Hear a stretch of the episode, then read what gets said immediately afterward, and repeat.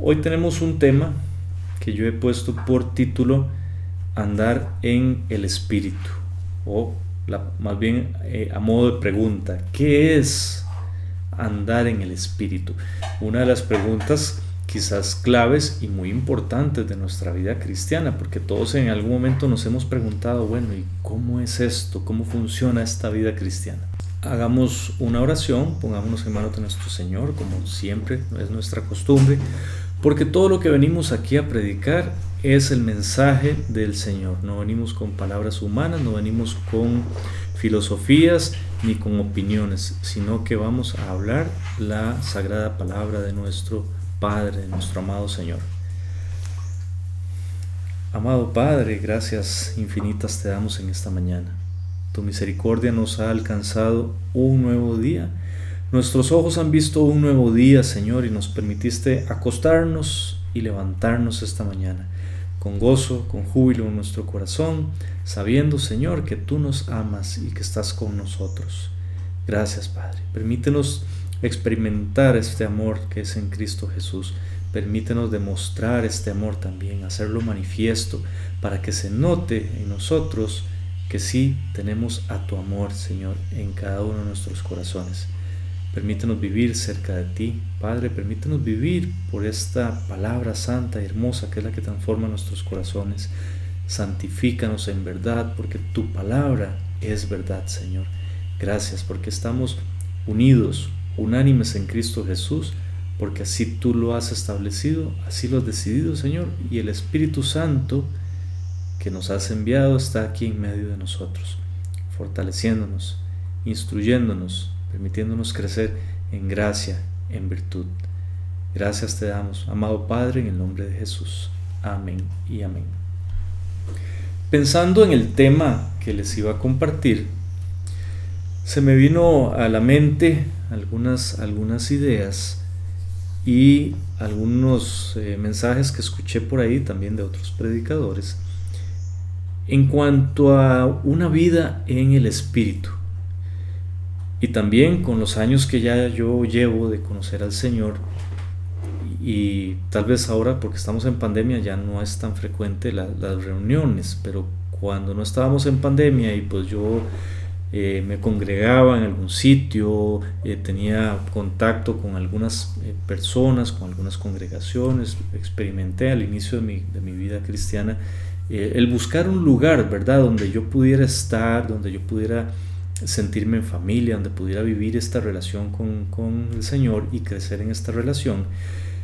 Y en ese buscar también he podido conocer algunos lugares que ahora años después, con discernimiento que me ha dado la palabra, me he dado cuenta que no eran lugares eh, donde realmente se viviera un verdadero cristianismo, donde se viviera una verdadera relación con el Espíritu Santo. El título que le he puesto a la conferencia de hoy, que es andar en el Espíritu, me motiva a compartirles esta, esta, esta predicación y sobre todo a tratar de responder esta pregunta viendo las manifestaciones que pueden ser erróneas o de lo que uno consideraría andar en el espíritu. Quizás pensamos que andar en el espíritu es, es andar en un estado de trance, en un estado especial, casi, casi levitando, como si anduviéramos caminando así de puntitas y casi que nos salen alas atrás y, y, andamos con una aureola todo el día en la cabeza, ¿verdad? Quizás porque en algún momento yo lo, yo lo llegué a pensar, bueno, las personas que están en el espíritu deben ser personas excepcionales, personas con un estado espiritual elevadísimo, ¿verdad? Eh, personas religiosas, tal vez sacerdotes, tal vez pastores, tal vez personas como fueron los apóstoles, ¿verdad?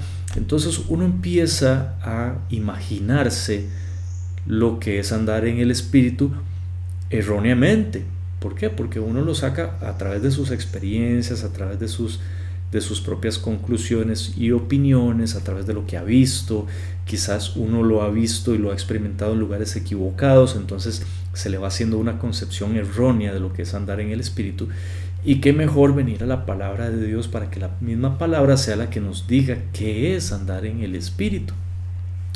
Porque hemos quizás todos experimentado en alguna ocasión eh, situaciones, digamos, sobrenaturales, situaciones un poco quizás hasta esotéricas, medio ocultistas o extrañas, ¿verdad? Pensando que eso es andar en el espíritu o pretendemos buscar esos lugares para vivir esa, espiritualidad, como, qué sé yo, eh, personas que, que escalan el chirripó porque quieren eh, llegar arriba y recargarse de energía, ¿verdad? Sentir la naturaleza, porque pensamos que eso es espiritual, que eso es andar en el espíritu, o creemos que andar en el espíritu es como los monjes budistas allá en el Tíbet, ¿verdad? Que, que se sumen en un trance que se ponen en posición de flor de loto, con las manitas así, de esta manera, y que pasan horas de horas meditando y con la mente en blanco y sin hablar con nadie, o los monjes de claustro, o las monjas de claustro que pasan en una celda orando y rezando todo el día, flagelándose, ¿verdad? Entonces, tendemos a confundirnos a pensar de que quizás eso sea andar en el espíritu, ¿verdad? Ese tipo de manifestaciones hace algún tiempo también, eh, una historia allá en Cartago, de, la ciudad pues, donde yo viví, crecí, de una persona que, que supuestamente tenía unos, unos dones especiales y que incluso lo veían levitar cuando, cuando celebraba en la congregación y que él podía leer los pensamientos de las personas y bueno, una serie de situaciones que, que uno se acostumbra y piensa que eso es andar en el espíritu. Entonces cuando uno lo compara con la vida de uno, pues uno se desilusiona y tiende a pensar de no, entonces yo no vivo una vida cristiana verdadera porque no, no, ando en el espíritu y yo nunca he manifestado este tipo de cosas, no ando levitando, no ando leyendo los pensamientos de las personas, eh, ni siquiera puedo permanecer eh, meditando cuatro o tres horas con la mente en blanco, haciendo posiciones de yoga, ¿verdad? Entonces buscamos respuestas en todo lado, tocamos puertas, abrimos puertas, pero buscamos en lados equivocados, no buscamos la fuente verdadera de lo que es la vida y la vida eterna y que es la palabra del Señor. ¿Y por qué les hablo de todo esto? Porque la intención de este mensaje es que podamos conocer verdaderamente qué es lo correcto según la palabra de Dios y qué no es correcto, qué cuáles esas, de esas manifestaciones no son correctas. Y si bien es cierto, existen manifestaciones especiales, ¿verdad? Como por ejemplo el hablar en lenguas, el profetizar, el hacer milagros, el hacer sanidades, y eso está muy bien. Lo que pasa es que se tiende a abusar también de esas cosas. Y lastimosamente también en la misma iglesia cristiana eh, se ha infiltrado este tipo de doctrinas pensando que si usted es una persona que no habla en lenguas es porque no tiene el Espíritu Santo. Hasta esos extremos se ha llegado, diciendo este tipo de herejías, de que si usted no habla en lenguas o no ha hecho sanidades o no ha hecho milagros, no está en el Espíritu. Y nada más alejado de la verdad y la realidad. Y no desconocemos los dones, para nada. Existen los dones espirituales y los dones espirituales son, son varios, entre ellos hablar en lenguas, hacer milagros, hacer sanidades. Pero esos dones espirituales tienen una función particular y son dados a cada quien según el Espíritu quiere darles. Quiere decir que no todos tenemos los mismos dones. Yo, por ejemplo, no hablo en lenguas, no tengo ese don. Quizás usted lo tenga, que está escuchándome, no lo sé, y bendito el Señor si así, así es, y que usted lo pueda poner en práctica para llevar palabra a los demás, para que la iglesia de Jesucristo se edifique, se amplíe, crezca. Esas son las intenciones de los dones, pero que nada tienen que ver con el tema de andar en el Espíritu o vivir en el Espíritu. Y quiero leerles en la carta de los Gálatas, en el capítulo 5, y que ustedes puedan acompañarme, los que tengan la Biblia en mano, los invito y si no, tómense un minuto para ir a, este, buscar su Biblia, traerla e irnos al Nuevo Testamento, a Gálatas, Gálatas eh, que está despuesito de las cartas a los Corintios, recordemos que el Nuevo Testamento empieza con los Evangelios, después con eh, Hechos de los Apóstoles, después la carta a los Romanos, Después la primera y segunda carta a los Corintios y después de eso viene Gálatas. Gálatas es un, es un, es un libro que no es tan grande, son seis capítulos, Pero bueno, esperando que ya tengan la Biblia en sus manos, vamos a irnos al capítulo 5 del libro de Gálatas en el versículo 16. Para ir viendo, como les digo, según la palabra de Dios, qué es lo que es andar en el Espíritu, qué significa andar en el Espíritu, vivir en el Espíritu. Digo pues, andad en el Espíritu y no satisfagáis los deseos de la carne, porque el deseo de la carne es contra el Espíritu, y el del Espíritu es contra la carne, y estos se oponen entre sí, para que no hagáis lo que quisierais.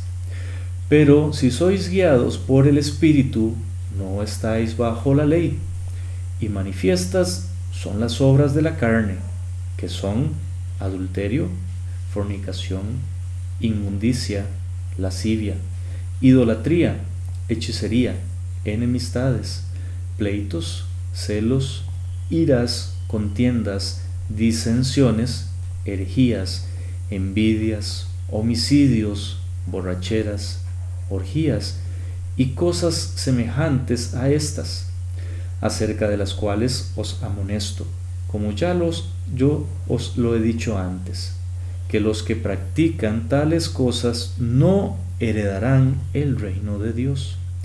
Mas el fruto del Espíritu es amor, gozo, paz, paciencia, benignidad, bondad, fe, mansedumbre, templanza. Contra tales cosas no hay ley. Pero los que son de Cristo han crucificado la carne con sus pasiones y deseos. Si vivimos por el Espíritu, andemos también por el Espíritu.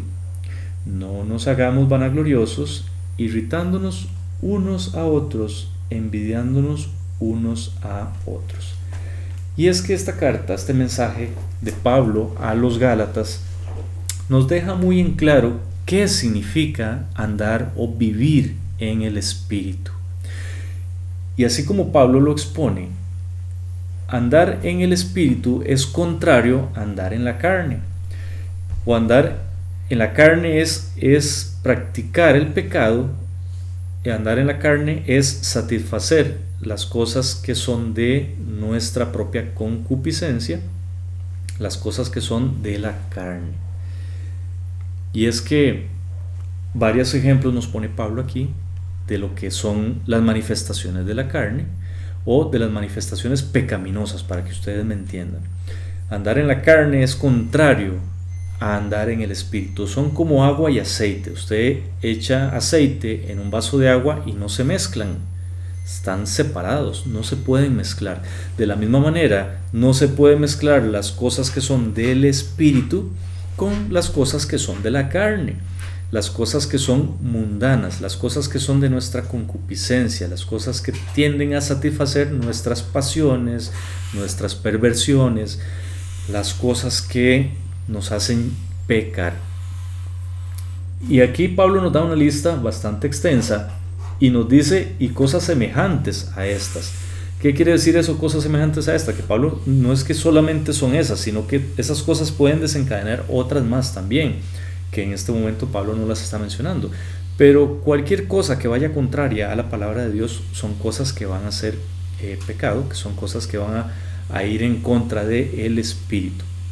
Y es que cuando nosotros nacemos de nuevo, Dios nos manda a su Santo Espíritu para que Él viva en nosotros, esté en nosotros. ¿Para qué? Para que podamos vivir una vida en el Espíritu. Si no tuviésemos el Espíritu Santo con nosotros, no pudiésemos vivir una vida en el Espíritu, no pudiéramos andar en el Espíritu, sería imposible. Así que hay que revisarnos bien si lo que nosotros estamos viviendo y que creemos que es una espiritualidad no es otra cosa más que una religiosidad, que es un engaño, porque quizás estamos malentendiendo lo que es vivir en el Espíritu. Quizás vamos y nos metemos a una congregación y cantamos y entramos como un estado de trance y creemos que las personas que se caen al suelo y empiezan a brincar como si estuvieran convulsionando o aquellas que empiezan a reírse sin, en desenfreno sin poder parar, eh, todo este tipo de cosas pensamos que son manifestaciones del espíritu y que esos son los que andan en el espíritu y cuidado, no nos dejemos engañar, ¿verdad? Esas no son las manifestaciones del Espíritu o andar en el Espíritu según nos dice la palabra.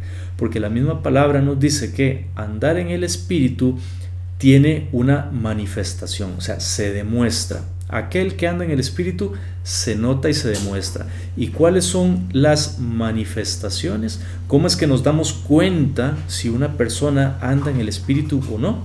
Leámoslo de nuevo, esta vez lo voy a leer igual Gálatas 5, pero lo voy a leer en otra versión, en la versión eh, Reina Valera contemporánea.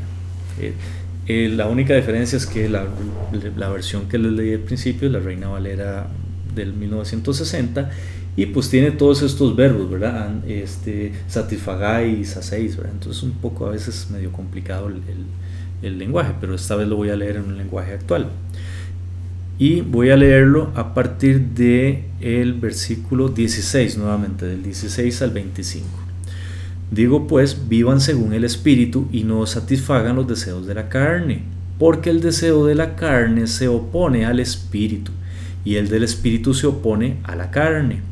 Y estos se oponen entre sí para que ustedes no hagan lo que quieran hacer. Aquí voy a detenerme un segundo. Si no tuviéramos al Espíritu Santo seríamos como un le daríamos rienda suelta a nuestras pasiones. Y así es, no tendríamos un freno, no tendríamos un límite, no tendríamos a alguien que nos esté diciendo, no haga esto, se va a dañar, se va a lastimar, va a causar dolor a otros, esto va a ofender a Dios, no lo haga. Sin el Espíritu Santo no lo podríamos hacer. En nuestras propias fuerzas sería imposible. Estaríamos siempre haciendo cosas que son contrarias al Espíritu, o sea, cosas contrarias a la palabra de Dios, satisfaciendo nuestros propios deseos. Pero tenemos al Espíritu Santo, no estamos solos. Tenemos al Santo Espíritu de Dios que nos dice lo que debemos hacer para no equivocarnos, para no causar dolor a los demás, para no lastimarnos a nosotros mismos. Sigo leyendo. Pero si ustedes son guiados por el Espíritu, no están sujetos a la ley las obras de la carne se manifiestan en adulterio, fornicación, inmundicia, lascivia, idolatría, hechicerías, enemistades, pleitos, celos, iras, contiendas, disensiones, herejías, envidias, homicidios, borracheras, orgías y cosas semejantes a estas. Acerca de ellas les advierto, como ya antes les he dicho, que los que practican tales cosas no heredarán el reino de Dios. Pero el fruto del Espíritu es amor, gozo, paz, paciencia, benignidad, bondad, fe, mansedumbre, templanza. Dominio propio, dicen otras versiones, para que ustedes me entiendan qué es templanza. Contra tales cosas no hay ley, y los que son de Cristo han crucificado la carne con sus pasiones y deseos. Si vivimos por el Espíritu, vivamos también según el Espíritu. Andemos en el Espíritu. Y es que estos ejemplos que nos da Pablo, quizás todos nosotros en algún momento hemos cometido alguna de esas faltas. Claro que sí, somos pecadores. El tema es que si a usted se le identifica más con alguna de esas conductas, permítame decirle que usted no está viviendo en el espíritu, está viviendo en sus pasiones de la carne.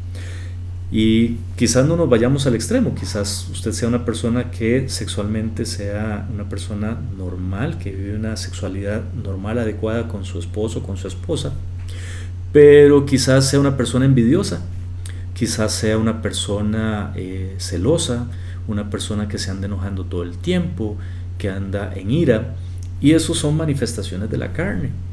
Y no estamos hablando de que si usted en algún momento se enojó y perdió el dominio propio y se enojó y se, exaltó, bueno, sí, obviamente cometió pecado, pero fue un detalle en su vida. El resto de, su, de sus días es una persona que no manifiesta estos comportamientos. Pero si al contrario le preguntamos a alguien que lo conozca muy bien a usted, o incluso usted mismo, revísese su vida, pero si le preguntamos a alguien muy cercano a usted, esta persona cómo es, en su día a día, como es la mayoría del tiempo, y nos dicen, no, esta persona es un amargado o amargada, esta persona es, uy, muy celosa, muy celoso, esta persona es muy mal hablado, muy mal hablada, esta persona es muy malcriada, muy malcriado, muy altanero, etc. Así casi siempre es, casi siempre pasa de chicha, casi siempre pasa altanero, malcriado, malcriada. Permítame decirle que usted no está viviendo en el Espíritu, usted está manifestando las obras de la carne. Y hay que tener mucho cuidado, porque estas obras de la carne no aprovechan para nada. Y más bien yo revisaría si usted está presentando estos comportamientos frecuentemente y es la manera como la gente lo ve a usted, revísese si realmente usted tiene el Espíritu Santo de Dios. Póngase a usted mismo a prueba.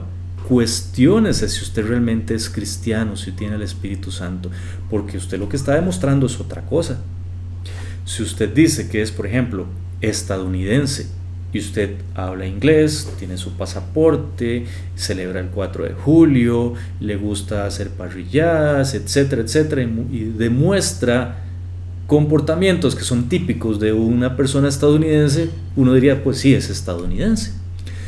Solo por ponerles un ejemplo.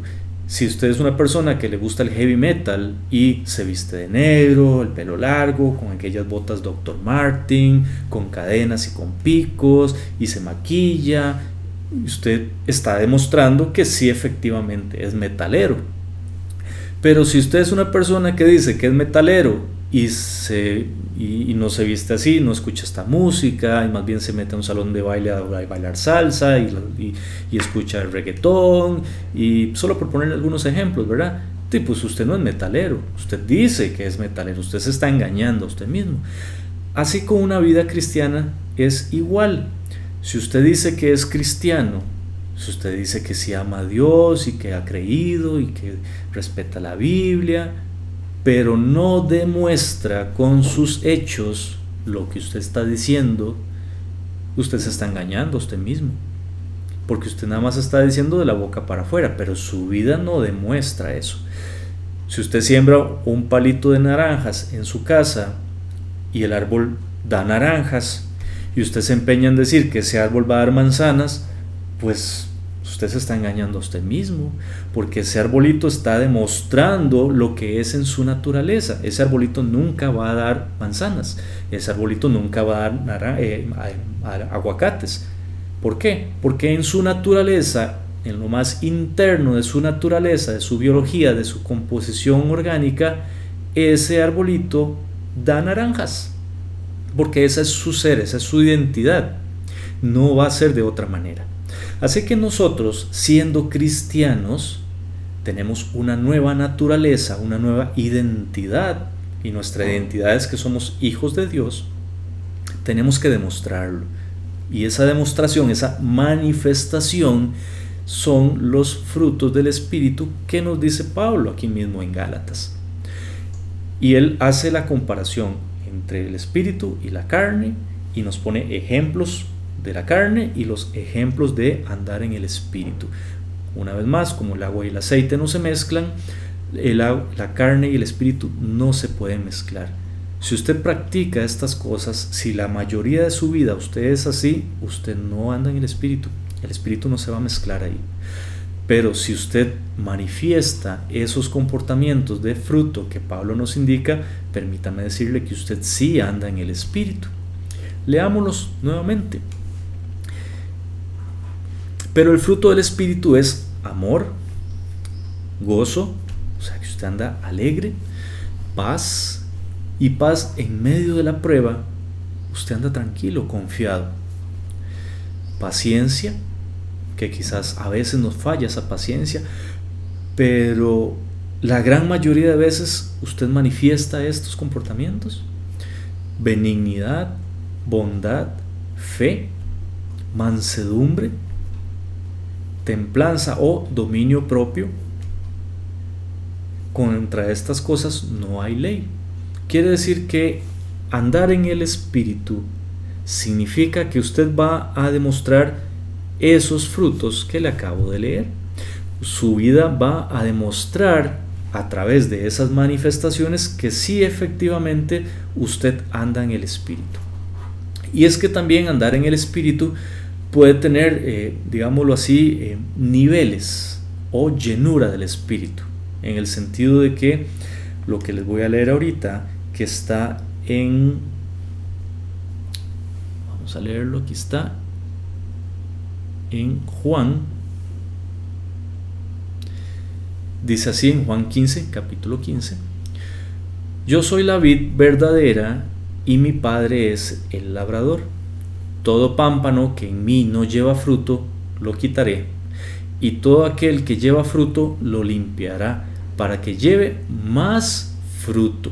Quiere decir que usted, cuando ha recibido la manifestación del Espíritu Santo, cuando ha recibido el Espíritu Santo de Dios, usted puede dar fruto hasta tanto usted quiera darlo. Usted puede dar muy poquito fruto, más o menos fruto o mucho fruto. Ya eso depende de usted. El Espíritu le da la capacidad, la capacidad, lo capacita para que usted pueda dar ese fruto. Si usted no siembra la semillita de manzana en la tierra, pues no va a crecer el árbol de manzana, ¿cierto? Pero si usted ya tiene esa semillita sembrada, quiere decir que ese fruto se va a dar en algún momento. Y si usted ese arbolito de manzana lo riega, lo cuida, lo poda, ese arbolito va a dar muchas, muchas manzanas. Pero si usted ese arbolito no lo cuida, no lo riega, no lo abona, puede ser que eche una manzanita así de vez en cuando, tal vez una manzanita toda raquítica. Entonces su vida es igual. El Espíritu Santo está ahí con usted, pero depende de usted, de su compromiso, de cuánto va a cuidar y cultivar esa fe, va a depender de qué cantidad de fruto va a dar usted. Va a depender de que si ese amor que menciona Pablo en la carta a los Gálatas es un amor manifiesto chiquitito o es un amor manifiesto muy grande. El, por ejemplo, la, la bondad, ese fruto depende de usted si esa bondad se queda chiquitita o si esa bondad crece y se hace enorme. Hay una parábola también en la palabra, que es la, la parábola del sembrador, donde Jesús compara la vida cristiana con un terreno, con un sembrador. Y el sembrador viene sembrando la semilla en diferentes campos. Él menciona cuatro campos. Voy a nada más hablarles del, del, último, donde esa semilla encuentra un buen campo, un campo fértil, y esa semilla crece y da fruto al 30, al 60 y al 100%. Y después Jesús mismo lo explica, que esa semilla es la palabra de Dios, que el labrador de esa semilla es el Padre, y que ese terreno donde la semilla cae es el corazón de las personas. Y hay diferentes tipos de corazones, pero como les digo, voy a centrarme nada más en este último, en este corazón que efectivamente estaba listo, estaba fértil, recibió la semilla, recibió el mensaje del Evangelio y dio fruto. Pero veamos que incluso este terreno, este corazón o esta persona que sí está dando fruto, que ya tiene al Espíritu Santo en sí, puede dar 30% o 60% o al 100%. ¿De qué depende? Una vez más, depende de su relación y compromiso con Dios. Si usted quiere que usted dé mucho fruto, tiene que comprometerse más con el Señor, tiene que tener una relación más íntima con Él, esforzarse y ser valiente, para que esta manifestación del fruto sea muchísimo mayor. Por ejemplo, si usted quiere tener paz en medio de la prueba, en medio de la tormenta, claro, el Señor le da paz, y el Señor ha sembrado esa semilla, ese fruto del Espíritu en usted. Pero va a depender de usted si esa paz es más perdurable, si esa paz es más duradera, si esa paz es inquebrantable, si usted en medio de la prueba, en medio de la adversidad, en medio del dolor, se quiebra y se devuelve para atrás, pierde la fe. Bueno, revísese entonces cómo está ese fruto de la paz. Porque puede ser que usted ya ese fruto lo tenga raquítico, que ese fruto no está desarrollado y que usted necesita abonar ese árbol, darle vitalidad a ese árbol para que ese fruto crezca, para que sea más, más ese fruto.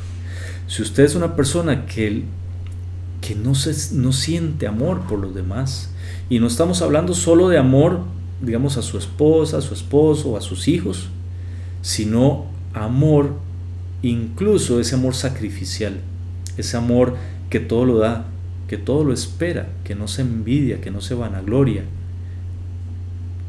¿Verdad? Ese tipo de amor que está en 1 Corintios capítulo 13, revíseselo, revísese con usted mismo si usted está demostrando ese amor con diferentes situaciones, con las personas que le hacen daño, por ejemplo, con las personas que le son adversas, con las personas de la calle, con las personas que usted eh, se encuentra en el trabajo, con, con aquellos vecinos desagradables que para usted son molestos. Revísese su corazón si usted está demostrando realmente amor. Revísese si usted está con gozo o si más bien por, por el contrario, pues todo el día anda eh, triste, anda deprimido, eh, perdón la palabra, anda ahuevado en buen español, eh, anda deprimido. Si su mayoría de las veces es así, usted no está dando fruto de gozo, porque el gozo del Señor es nuestra fortaleza y para tener fuerzas debemos estar gozosos a través de lo que el Señor nos regala y nos da. ¿Y cómo hacer para que estos frutos, ¿verdad? Eh, podamos manifestarlos? Porque si bien es cierto el Señor nos regala esos frutos, es nuestra responsabilidad hacerlos crecer. Y ahí viene la clave. ¿Cómo hacemos esto? No se preocupen, es muy sencillo y el mismo Señor nos explica cómo hacerlo. Pero antes de esto quiero leerles Juan 15, 16 para que veamos qué es lo que Dios nos pide. Y este es Jesús hablando. Ustedes no me eligieron a mí, más bien yo los elegí a ustedes y los he puesto para que vayan y lleven fruto y su fruto permanezca, para que todo lo que pidan al Padre en mi nombre, Él se los conceda. Aquí hay dos partes sumamente interesantes y muy, muy importantes. El dar fruto e ir y dar mucho fruto no es una opción, es algo que el Señor nos demanda, nos está pidiendo. Vayan y den fruto y que ese fruto permanezca, se mantenga en el tiempo. No es que, digamos, en la época Navidad, que estamos muy inspirados y muy llenos de amor y damos amor a todo mundo y repartimos regalos y ya después en abril o en marzo ya se nos olvida y volvemos otra vez al estado normal y se nos olvidó dar amor. No, ese fruto tiene que permanecer. Usted tiene que cultivarlo, no solo para que crezca mucho en una sola cosecha, sino para que se mantenga así siempre. Y eh, el, el, premio, digámoslo así, o la recompensa por hacer caso, por ser obedientes, por ser obedientes en ir y esforzarnos en dar fruto, es que todo lo que pidamos al Padre en el nombre de Jesús, Él nos lo va a conceder.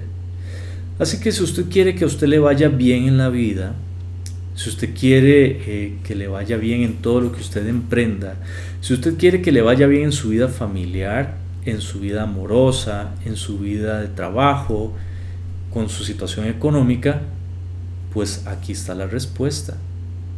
Si usted no le está yendo bien y el Señor, usted dice es que Dios no me concede las cosas que yo le estoy pidiendo, revísese cómo está su vida cómo está su fruto, si usted está dando fruto, si su vida está demostrando realmente que usted es cristiano y que ama al Señor.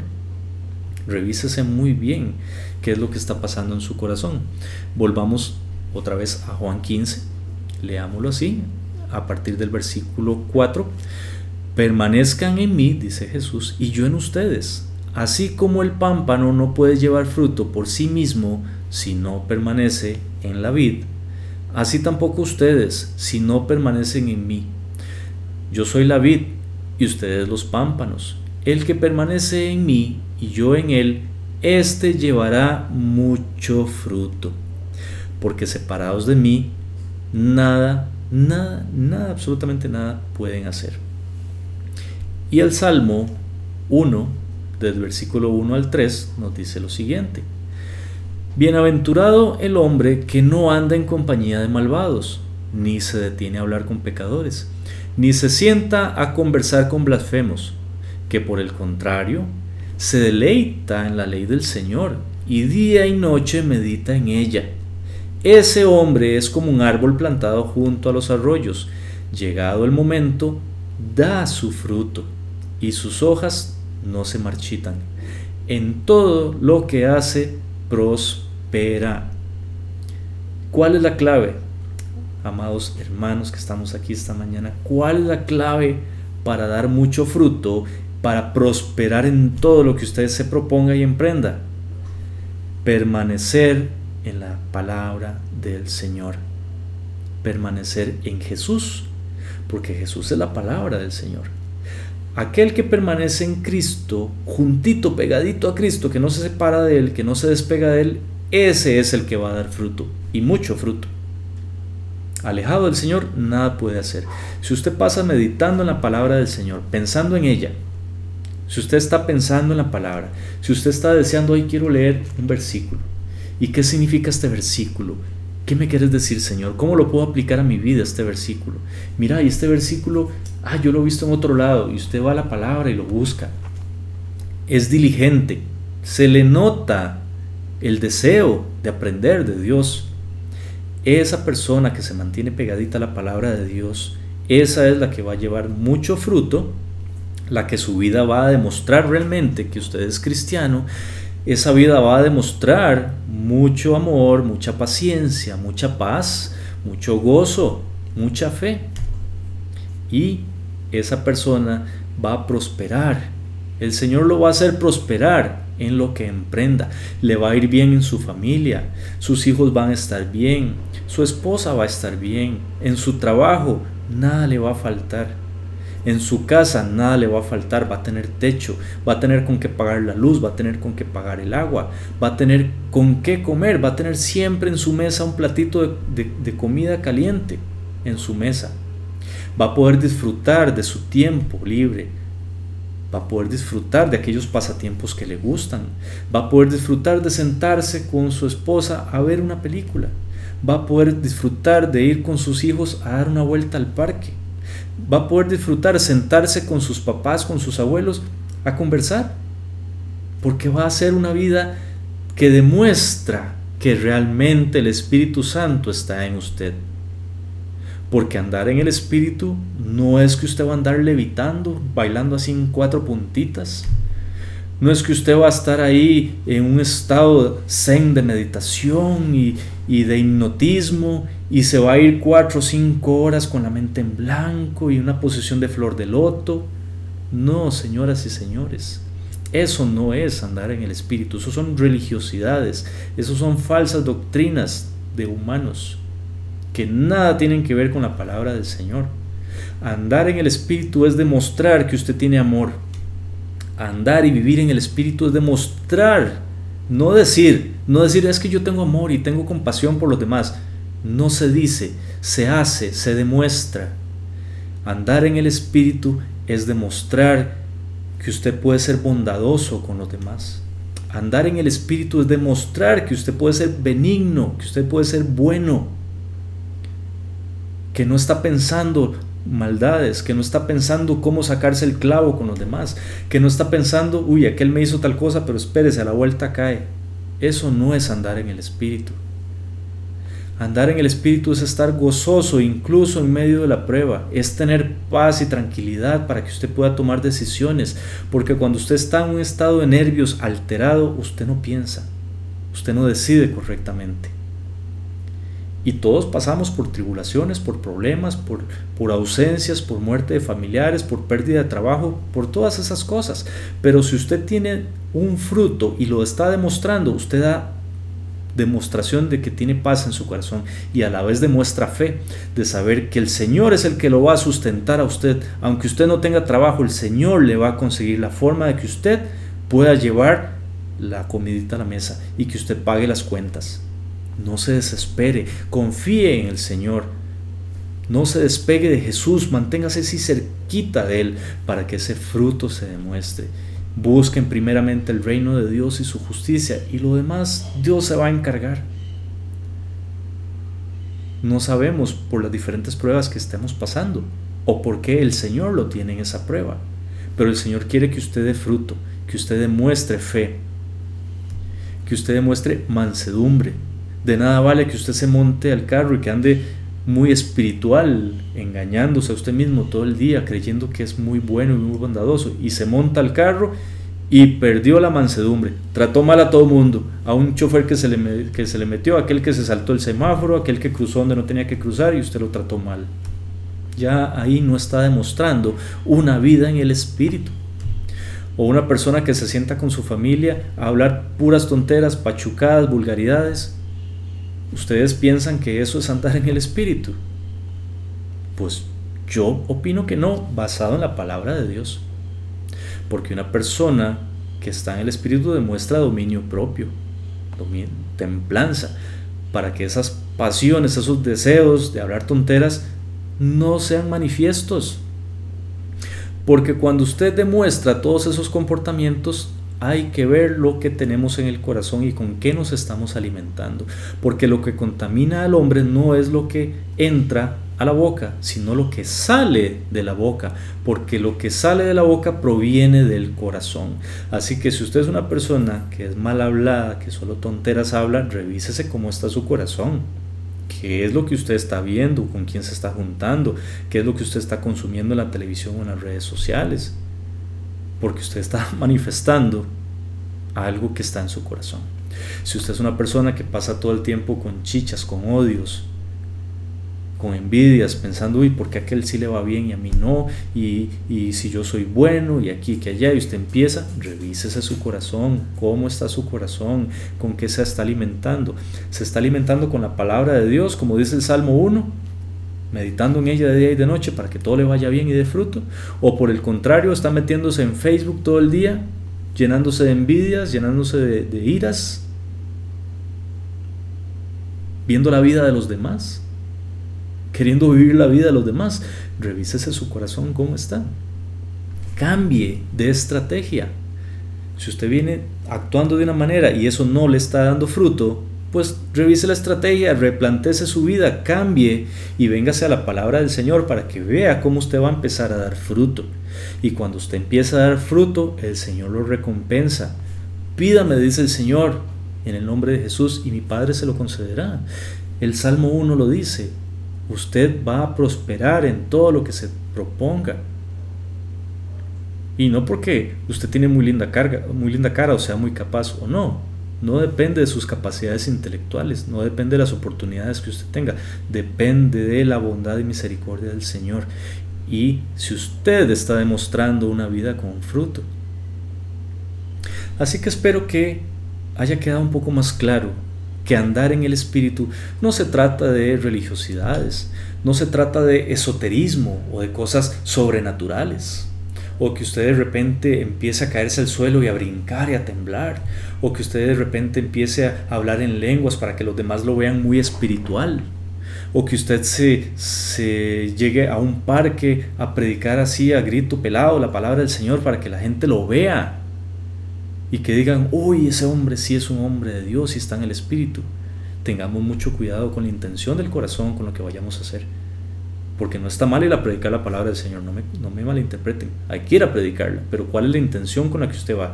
¿Usted va con la intención de que realmente la gente conozca de Dios o usted va con la intención de que lo vean, para que lo aplaudan y le digan, uy, ese hombre sí anda en el Espíritu? Así que tengamos cuidado, porque las manifestaciones del Espíritu son otras. Usted las demuestra a través del amor, de la paz, de la paciencia, del gozo, de la bondad, de la benignidad, de la mansedumbre, de la fe.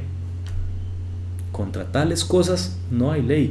Y si usted empieza a manifestar todas esas cosas y ojalá dar más y más y más, más amor cada vez, más paz cada vez, crecer en fe cada vez, tener cada vez más dominio propio, usted está andando en el Espíritu. Usted camina en el espíritu, tiene una vida espiritual. Y esta vida espiritual, ¿cómo se fomenta? ¿Cómo se cultiva? ¿Cómo se hace crecer esta vida para dar cada vez más fruto? Manteniéndonos cerca de la palabra del Señor, no apartándonos de ella, meditando en ella. Y aquellos que dicen, sí, hay que meditar, sí, meditar, pero no meditar en flor de loto y poniendo la mente en blanco y cinco horas en el Tíbet o tener que escalar hasta el Chiripó o subir una pirámide. No, meditar es vivir en la palabra del Señor. Meditar es pensar en la palabra del Señor. de día y de noche.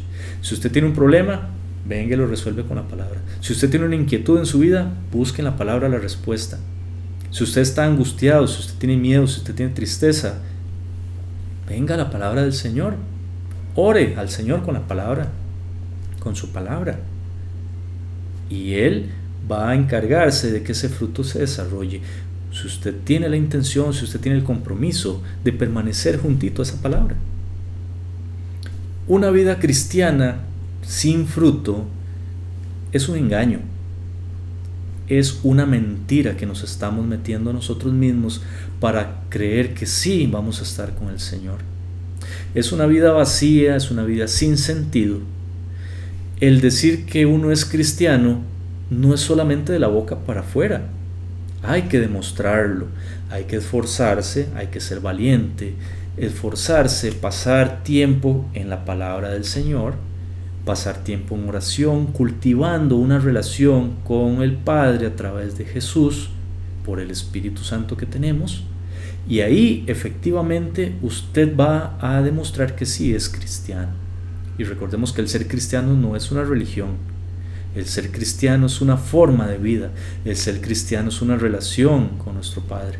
El ser cristiano es demostrar que usted tiene una nueva identidad y que usted es hijo o hija de Dios.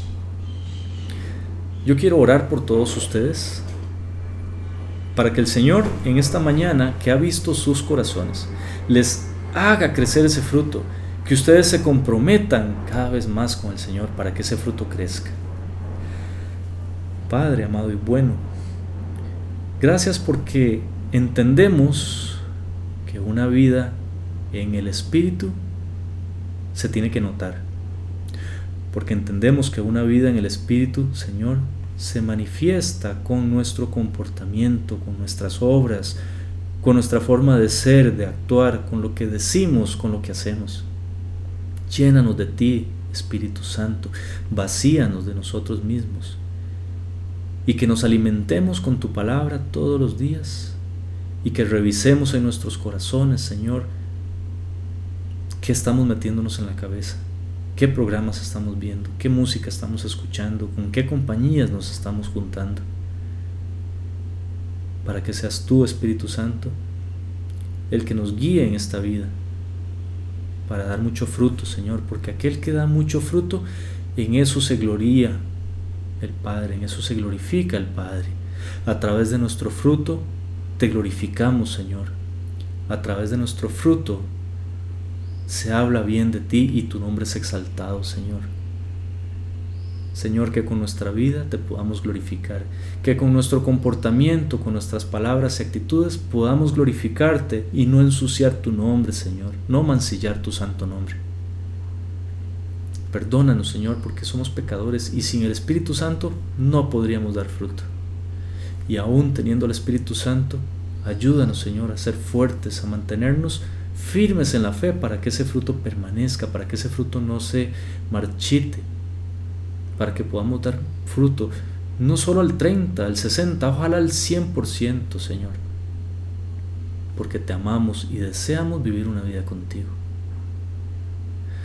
Que el Señor los bendiga y los guarde, que resplandezca su rostro sobre ustedes y les dé paz y tenga ustedes misericordia y que sus ojos no se despeguen de ustedes, que el favor del Señor esté con ustedes y les conceda la paz. En el nombre de Jesús.